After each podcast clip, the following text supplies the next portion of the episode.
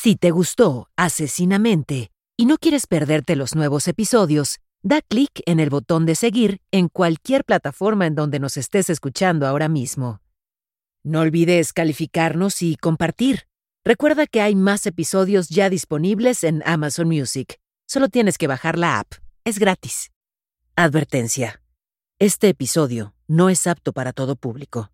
Se recomienda discreción.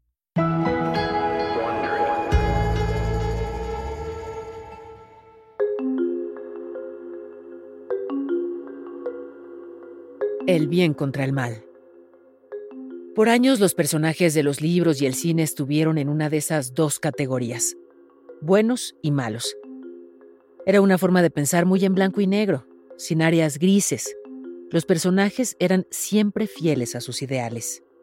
Claro que no todo el arte es así, pero en los años 70 y 80, la mayoría de los géneros populares, como las películas para adolescentes y los filmes de acción, seguían esa regla. Hoy en día, buena parte del público ya no piensa en las personas nada más como buenas o malas. A los villanos se les dan trasfondos y arcos de personaje. A menudo vemos a los héroes en sus momentos menos heroicos y eso los hace más complejos, más parecidos a nosotros y bueno, a la vida en general. Después de todo, por eso estás escuchando este podcast, ¿no?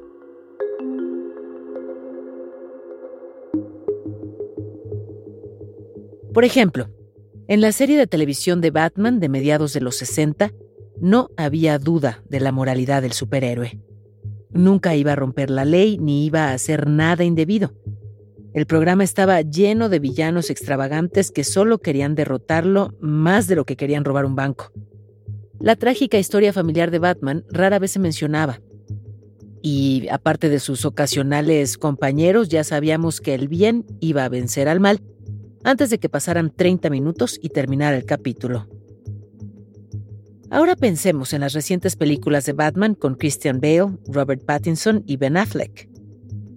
Batman ya no es un héroe, es un antihéroe. Rompe la ley mientras hace el bien. Las películas son oscuras, los héroes están de mal humor y los villanos son más complejos. La ambigüedad moral es la regla los conceptos de lo correcto y lo incorrecto no son tan claros. Esto lo digo porque, al pensar en esta historia, sorprende escuchar las palabras perverso y maligno. ¿Por qué es sorprendente? Porque son descripciones muy comunes de la mayoría de los asesinos, aunque no siempre son precisas. Sin embargo, pocos asesinos tienen 11 años, como es el caso de este episodio, Mary Bell. Y aunque los crímenes de Mary fueron horribles, es muy simplista decir que ella era malvada. Tuvo una historia trágica y no era unidimensional como muchas veces se le retrata.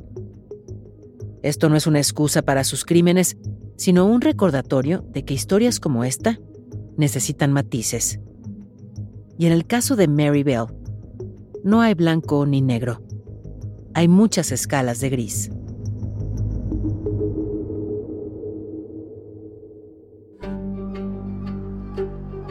Soy Paola Rojas, periodista mexicana, y esto es Asesinamente, un podcast basado en los análisis de la enfermera psiquiátrica y ex agente especial del FBI, Candice DeLong. En esta serie, nos adentramos en lo más profundo y oscuro de la psique criminal. Acompáñame mientras exploramos las mentes de los asesinos seriales más infames. Episodio con episodio, te relataré los casos más escalofriantes que han estremecido a la sociedad y dejaron una marca indeleble en la historia.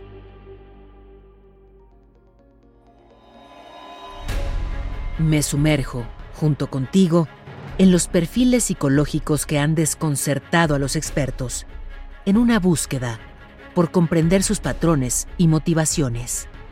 Esto es Asesinamente. En este episodio, la historia de Mary Bell, la asesina de 11 años de edad.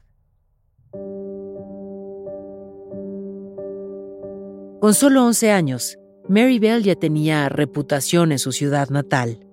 Scotswood, en Inglaterra. Era conocida como una niña enojona. La mayoría de los niños la evitaban, excepto su vecina, Norma Bell, de 13 años. Tenían el mismo apellido, pero no estaban relacionadas. Muchos creen que Norma tenía una discapacidad intelectual, mientras que Mary era astuta y perspicaz. Así que Mary era la líder en esa amistad.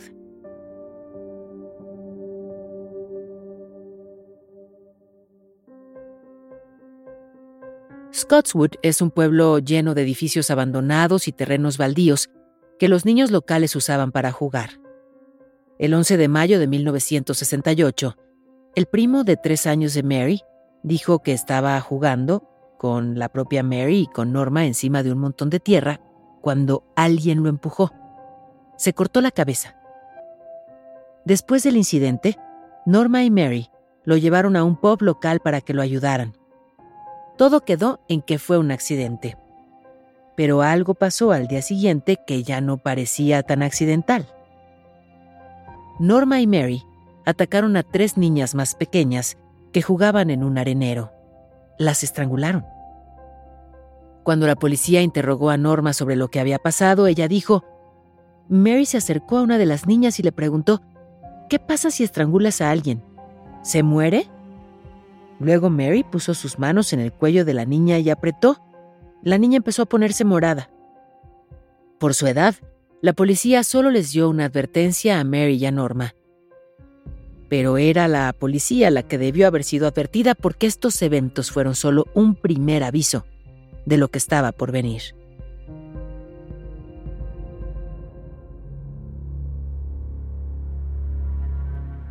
Dos semanas después, el 25 de mayo, un día antes del cumpleaños de Mary, la policía encontró el cuerpo de un niño de cuatro años llamado Martin Brown en una casa abandonada. Lo encontraron rodeado de cajas de pastillas y, además de la sangre y la espuma que le salían de la boca, no tenía signos de violencia. Un trabajador local intentó hacerle RCP a Martin. Norma y Mary aparecieron en la casa para ver al trabajador y luego corrieron a contarle a la tía de Martin que su sobrino se había lastimado en un accidente. Claro que no fue un accidente, aunque al principio pensaron que sí. Más tarde se supo que Mary lo estranguló.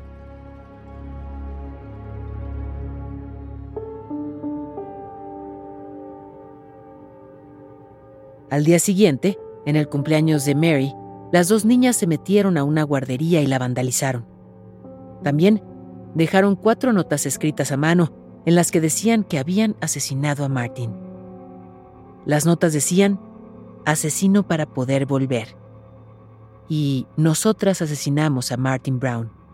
Vete al diablo, bastardo. La tercera y cuarta nota serán parecidas y la ortografía y gramática eran un tanto incomprensibles.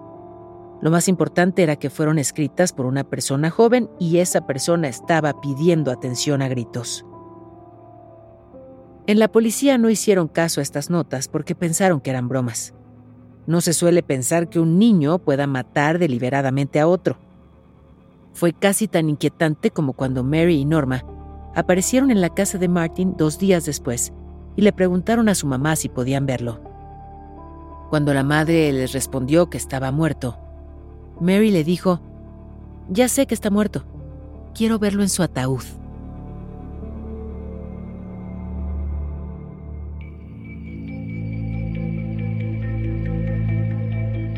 Dos meses después, el 31 de julio de 1968, otro niño de tres años, Brian Howe, fue asesinado y abandonado en un terreno baldío en Scotswood. Murió estrangulado y tenía heridas post-mortem en sus genitales y muslos. Le habían cortado el cabello en algunas partes y le habían raspado una M en el estómago. Por el cuidado con el que habían hecho los cortes y la poca fuerza que se usó en el asesinato, un médico forense concluyó que el sospechoso debía ser otro niño. En esa investigación se interrogó a más de 1.200 niños, incluyendo a Norma y Mary Bell. Ellas habían jugado con Brian poco antes de su muerte, pero Mary le dijo a los detectives que había visto a un niño de 8 años jugar con Brian y que éste le pegaba. También les dijo que vio que el niño tenía unas tijeras. Sus palabras fueron, vi que intentó cortar la cola de un gato con las tijeras, pero estas no servían. Una de las patas de las tijeras estaba rota o doblada. Esto llamó mucho la atención de los detectives, porque ellos no habían mencionado nada a nadie sobre las tijeras. Además, el niño que Mary acusaba tenía una coartada sólida para probar su inocencia. Eso fue lo que convenció a los detectives de que Mary era la asesina. Ahora, solo faltaba probarlo.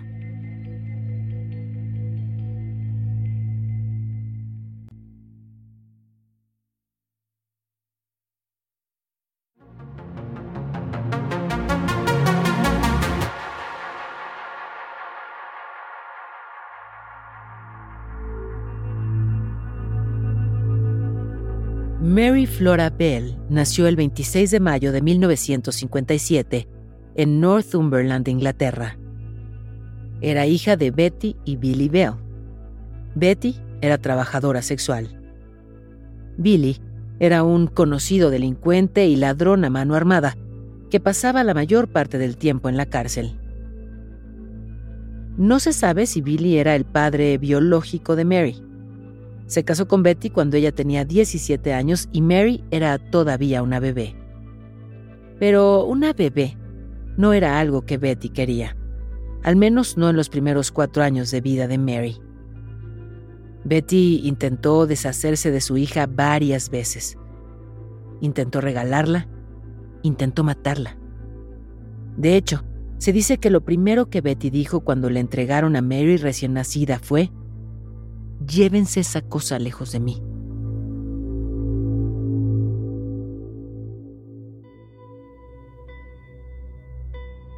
Quizá por eso, cuando Mary tenía solo un año, la llevaron de urgencia al hospital con una sobredosis de medicamentos para el dolor de cabeza que eran de su abuela. Un año y medio después, noviembre de 1959, Betty regaló a Mary a unos amigos que pedían adoptarla pero cuando la hermana de Betty se enteró, hizo que esos amigos le regresaran la niña a su madre. Y luego le preguntó a Betty si podía ella hacerse cargo de su sobrina. Pero Betty se negó. Más curioso aún, en ese tiempo Mary tendría un hermano. Seis meses después, la tía salvó a los dos niños de una sobredosis potencialmente letal cuando los encontró inconscientes en el suelo, rodeados de pastillas. De inmediato los llevó al hospital. El medicamento con el que los niños fueron drogados era un tratamiento que se usaba para adelgazar y como antidepresivo. De hecho, era un prototipo inicial de anfetamina. Betty aseguró que sus hijos le habían robado el frasco de su bolsa y se habían tomado las pastillas. La tía de Mary se preocupó todavía más por la seguridad de sus sobrinos. Ella y su esposo se ofrecieron otra vez para cuidar de ellos, aún sin adoptarlos, porque pensaban que así sería más fácil que Betty accediera. Pero ella se negó otra vez.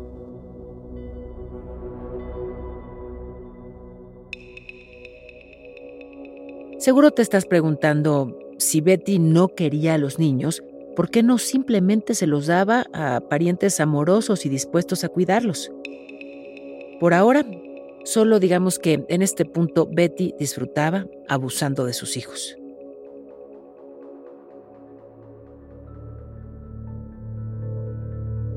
Mary visitó a su abuela en Glasgow en el verano de 1960. El departamento de su abuela estaba en un tercer piso y los baños en el primero, y por eso a veces dejaban que los niños usaran el lavabo como inodoro. Junto al lavabo había una ventana y por eso un adulto tenía que estar presente para evitar que se cayeran. Un día Betty supuestamente cuidaba a Mary mientras usaba el lavabo, cuando otro pariente vio que Mary estaba a punto de caerse por la ventana. Corrió hasta el baño de inmediato y alcanzó a agarrar a la niña de los tobillos. Unos días después de ese incidente, en medio de la creciente preocupación por el bienestar de los niños, otro pariente siguió a Betty cuando sacó a pasear a Mary.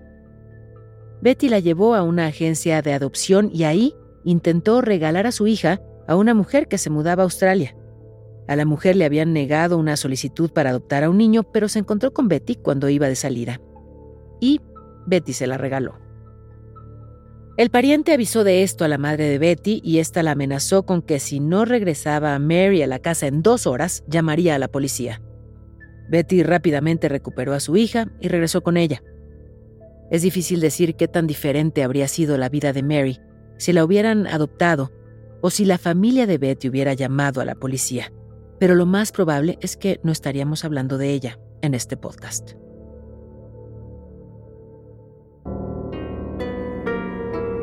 Seis meses después, la situación empeoró. Mary fue hospitalizada por tres meses luego de que su madre le diera a tomar píldoras de hierro, diciéndole que eran dulces. Una de las hermanas de Betty la confrontó, provocando una pelea tan grande que Betty dejó de hablarle a sus familiares. Esa fue la última vez que Mary sufrió uno de sus supuestos accidentes. Billy, quien era oficialmente el padre de Mary, estaba la mayor parte del tiempo ausente de casa. Cuando sí estaba presente, Mary se encontraba más o menos protegida.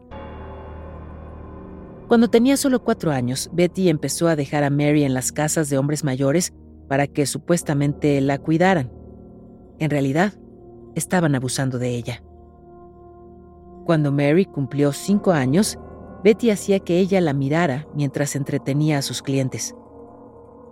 La obligaba a hacerles sexo oral, diciéndole que nadie le creería si ella contaba algo de lo sucedido, y que si llegaba a contar, la mandarían a la cárcel.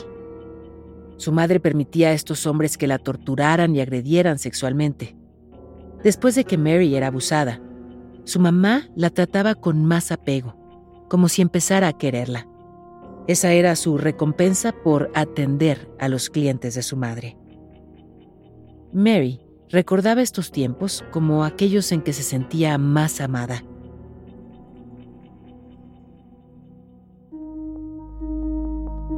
No es de sorprender que Mary a menudo mojara la cama. Si le podemos decir cama, al colchón desnudo que le dejaban y al abrigo viejo que usaba como cobija. Cada vez que mojaba la cama, su mamá le frotaba la cara en la orina y la hacía poner el colchón mojado en la ventana para que los vecinos supieran que Mary lo había mojado. El hermano menor de Mary empezó a sufrir también el abuso de Betty, que a menudo le pegaba. Cuando Mary cumplió ocho años, empezó a cobrarle a hombres mayores por verlos mientras ellos se masturbaban. Se acercaba a sus coches, se metía en ellos y después los chantajeaba amenazándolos hasta que le pagaran. Su mamá los abandonaba a ella y a su hermano muy seguido. Los dejaba solos por semanas, y ellos tenían que buscar con qué comer y vestirse. Cuando regresaba, también volvía el abuso.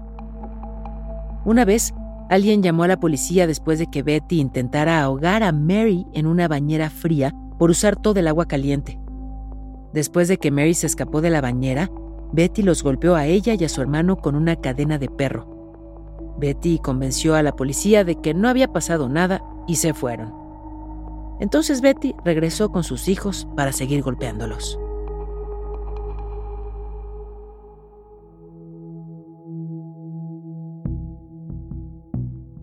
Mary tenía otros problemas de comportamiento en la escuela, además de los que ya mencionamos. En cierta ocasión, acusaron a Mary de tratar de asfixiar a una niña al llenarle la garganta de arena. Cuando los compañeros de clase describían los episodios violentos de Mary, decían que su cabeza temblaba y sus ojos se veían vacíos, como una mirada de acero. Algunos dijeron que estos arranques eran ataques epilépticos.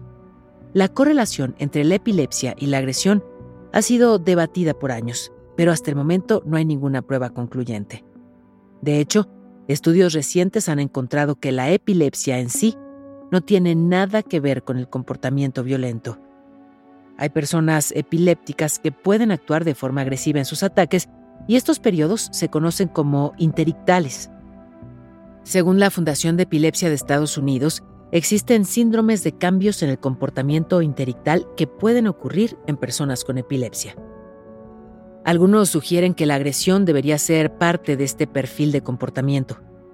Lamentablemente, esta asociación de la epilepsia con los comportamientos violentos ha contribuido al estigma que rodea a la enfermedad. Así que cualquier estudio que pudiera aclarar la relación entre estos dos factores tendría muchos beneficios potenciales.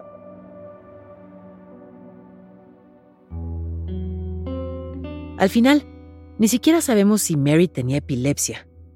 No se han registrado otros síntomas de ella, así que es muy poco probable. El comportamiento violento de Mary también podría haber sido causado por el trastorno explosivo intermitente. Esta es una condición caracterizada por estallidos repentinos de violencia, agresión e ira. La gente sobrereacciona a las situaciones o se portan irracionales.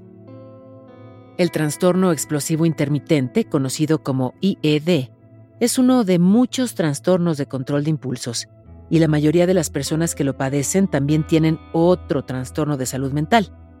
Los más comunes, los de ansiedad y bipolares. Un ataque de ira también es un estallido repentino e incontrolable. Pero, según el Centro Médico Internacional Cedar Sinai, estos ataques tienen que ver más con la liberación de la tensión acumulada que con lograr algo con ella. Ahora, el problema con estas dos posibilidades para este caso es que los ataques de Mary no eran necesariamente una explosión de ira. Aunque seguro que podía estar llena de rabia, no parece que estuviera fuera de control. Esa es la cuestión. La gente suele olvidar que Mary era solo una niña, aunque claro, eso es lo que llamó tanto la atención en este caso. Es difícil para la mayoría comprender que alguien tan joven pueda hacer algo tan moralmente equivocado. Le quitó la vida a dos niños pequeños, pero para entender por qué, tenemos que ver la historia de abuso que vivió. Y también hay que tener en cuenta su edad en el momento de los asesinatos. Muchos tribunales consideran culpable a una persona si ésta entiende la diferencia entre lo correcto y lo incorrecto, o si entiende que cometió un crimen. Pero para que alguien sea penalmente responsable de algo, la mayoría de los tribunales necesita que los sospechosos entiendan también otros factores, y muchos de ellos no suelen ser muy entendidos por los niños.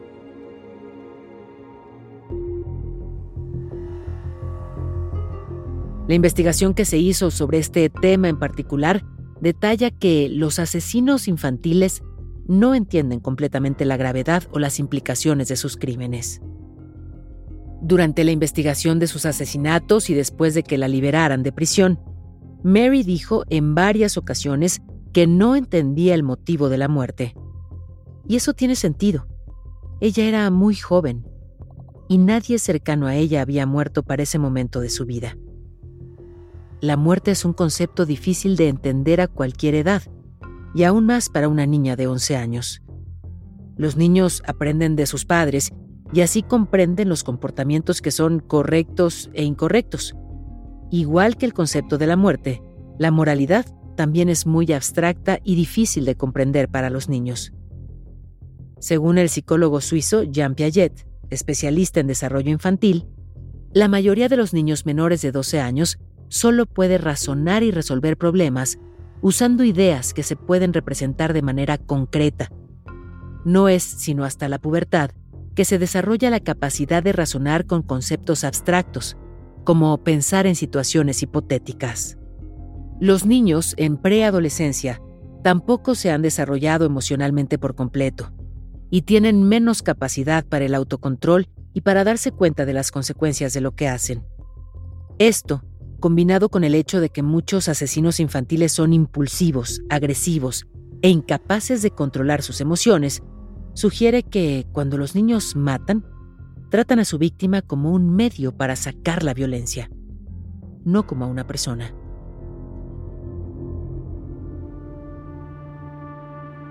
Es extremadamente raro que un niño mate a otro niño. De hecho, una estadística de la Oficina de Justicia Juvenil y Delincuencia de Estados Unidos revela que menos del 2% de los asesinatos contra niños en ese país son cometidos por otros niños. El profesor de psicología de la Universidad de York, Robert T. Mueller, señala que los casos de niños asesinos son muy diferentes entre sí, por lo que es difícil llegar a conclusiones, pero destaca que han encontrado algunas similitudes en los asesinos infantiles que arrojan luz sobre la mente de los niños homicidas. En general han sido maltratados, descuidados o experimentaron una vida familiar difícil.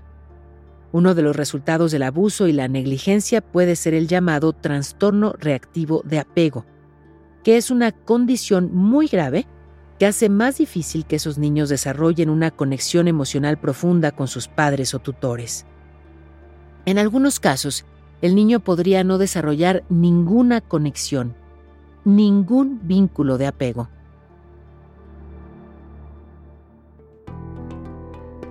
El psicólogo Terry M. Levy del Centro de Psicoterapia Evergreen en Colorado dice que los niños que tienen graves problemas de apego y antecedentes de abuso pueden desarrollar comportamientos agresivos. También pueden tener dificultades para controlar sus emociones, lo que puede llevarlos a estallidos impulsivos y violentos con los que se dañan a sí mismos o a otras personas. Y eso puede explicar los episodios de Mary que parecían convulsiones. Hay otras similitudes entre los asesinos infantiles, como haber visto o experimentado violencia, haber sufrido una pérdida traumática o haber sido rechazados o abandonados por sus padres. Otras similitudes incluyen tener una familia con antecedentes penales y un historial de comportamiento inquietante. La vida de Mary Bell cumplía con todos los requisitos de esta lista. Los problemas caseros pueden influir mucho. Si el infante ve o sufre violencia, y eso incluye abuso sexual, lo más probable es que repitan esa violencia.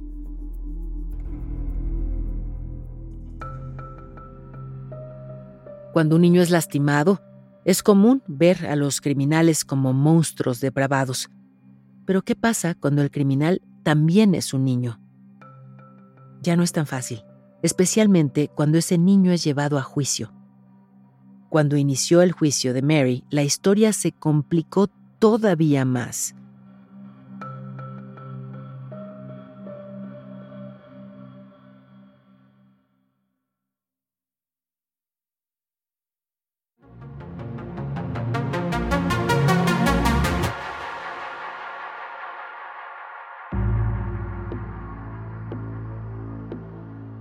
Mientras la policía se acercaba a Mary y a Norma, los interrogatorios que les hacían revelaron cada vez más inconsistencias. Finalmente, en la cuarta entrevista que le hicieron a Norma, el 4 de agosto de 1968, ella confesó que había visto a Mary estrangular a Brian Howe. Mary fue arrestada y luego de otra investigación, los detectives encontraron que también estaba conectada con la muerte de Martin Brown descubrieron un dibujo que Mary había hecho de la escena del crimen de Martin, con algunos detalles que la policía no había revelado al público. También compararon la letra de Mary con las notas dejadas en la guardería vandalizada. El 5 de diciembre de 1968 comenzó el juicio por los asesinatos de Brian Howe y Martin Brown. Acusaron a Mary y a Norma de matar solo por el placer y la emoción del asesinato.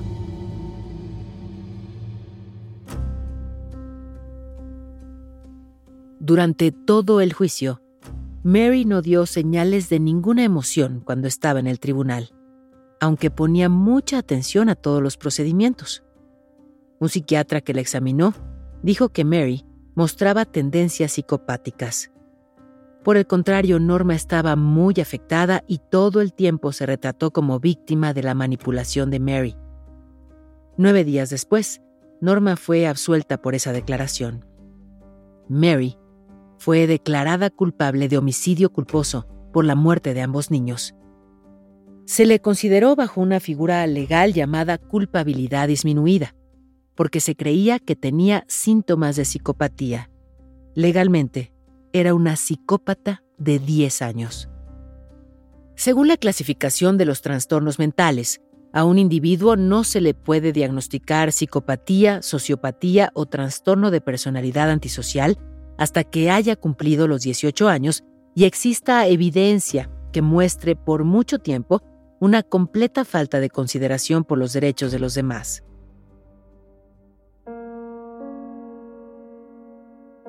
El juez creyó que Mary debía ser enviada a un hospital psiquiátrico donde podría recibir la atención necesaria, pero en ningún hospital mental de Inglaterra había camas disponibles para niñas de su edad. Mary lloró cuando dieron el veredicto. A pesar de haber sido extremadamente disruptiva en el tribunal y de que salía enojada la mayoría de las veces, su madre, Betty, se tapó la cara y también sollozó. Ella le diría después a su hija que nadie podía ser tan malo como ella y que nadie sentía compasión por ella. En 1968, Mary fue condenada a la escuela reformatorio Red Bank. Era la única niña entre 20 muchachos. Aunque la vida de Mary al fin tenía un cierto orden y apoyo, en 1970 reportó que un profesor de esa escuela la había acosado. Ahí empezó a cortarse a sí misma. Las autolesiones con cortes no son inusuales. Es común ver a los pacientes de psiquiatría clínica con cicatrices en los brazos por cortarse a sí mismos. A veces se les encuentra escondidos en un closet o encerrados en el baño, cortándose con cualquier objeto afilado que encuentren. Más de un paciente ha dicho que esto lo hacen porque el dolor momentáneo los distrae de las cosas horribles que piensan y sienten. Y es que, aunque son conscientes del daño que se hacen, el dolor de alguna manera les da alivio. Después de una breve estancia en el hospital, Mary intentó conseguir su libertad, pero su mamá seguía victimizándola y lucrando con ella. Betty le vendía los periódicos las cartas y poemas privados de su hija, incluso cuando algunas de esas cartas eran completamente falsas. Era la propia Betty quien las escribía. La seguía explotando al sacarle fotos en ropa interior para enseñárselas a la prensa y empezó a engañar a todo mundo diciendo que solo le interesaba ayudar a su hija. ¿No sientes como que mandaron a prisión a la persona equivocada?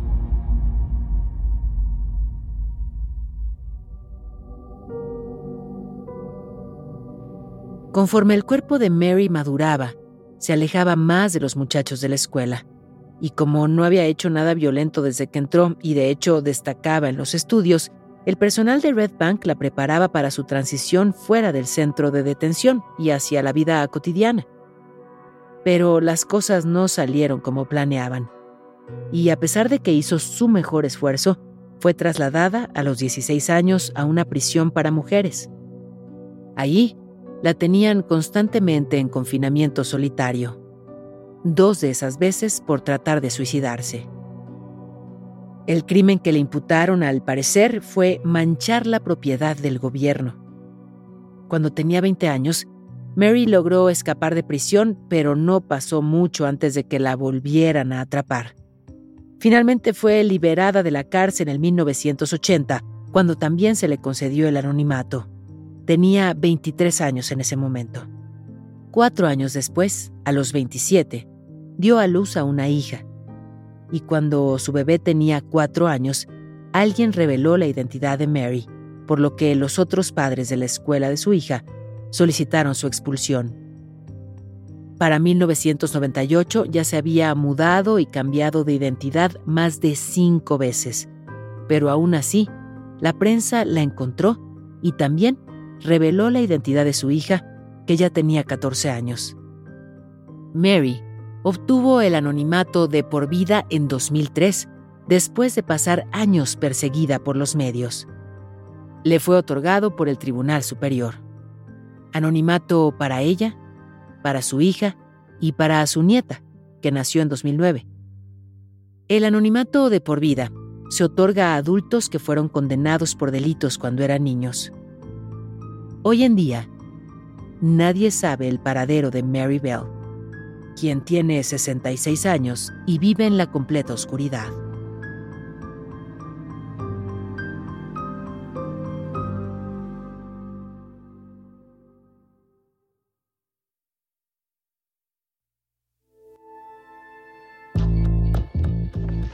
Esto fue Asesinamente, una producción de Wondery. Gracias por escuchar. Asesinamente está disponible donde sea que escuches tus podcasts. Accede a nuevos episodios antes y sin anuncios en Amazon Music, incluido con tu suscripción Prime. Con Prime, ahora tienes acceso gratis a los mejores podcasts y toda la música a través de Amazon Music. Descarga la aplicación ahora. Esto fue Asesinamente, un podcast en el que nos sumergimos en las mentes oscuras y retorcidas de algunos de los criminales más notorios de la historia y descubrimos lo que hay detrás de sus comportamientos y motivaciones. Asesinamente es conducido por mí, Paola Rojas, y producido por Exile Content Studio. Coordinadora de producción, Verónica Hernández. La traducción y localización es de Kraken Comunicación y Mario Conde. Supervisión de traducción, Álvaro Céspedes. La grabación estuvo a cargo de Pedro Aguirre en los estudios de Exile Content. El diseño sonoro es de Hugo Mendoza y Gonzalo Messi. Producción ejecutiva de Carmen Graterol e Isaac Lee. Daniel Batista dirige el área de audio en Exile Content Studio. De Wondery, la producción es de Carlota Aparicio. Y la producción ejecutiva es de Sarah Barrett, Jessica Radburn y Marshall Louis.